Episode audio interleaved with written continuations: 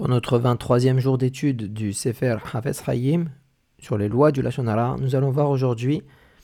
lorsque la personne dont on parle est d'accord avec les propos. Contrairement aux propos méprisants, il est autorisé de raconter des choses sur quelqu'un qui sont susceptibles de lui engendrer un dommage s'il est clair que cette personne ne s'oppose pas à cela. Lorsque quelqu'un, par exemple,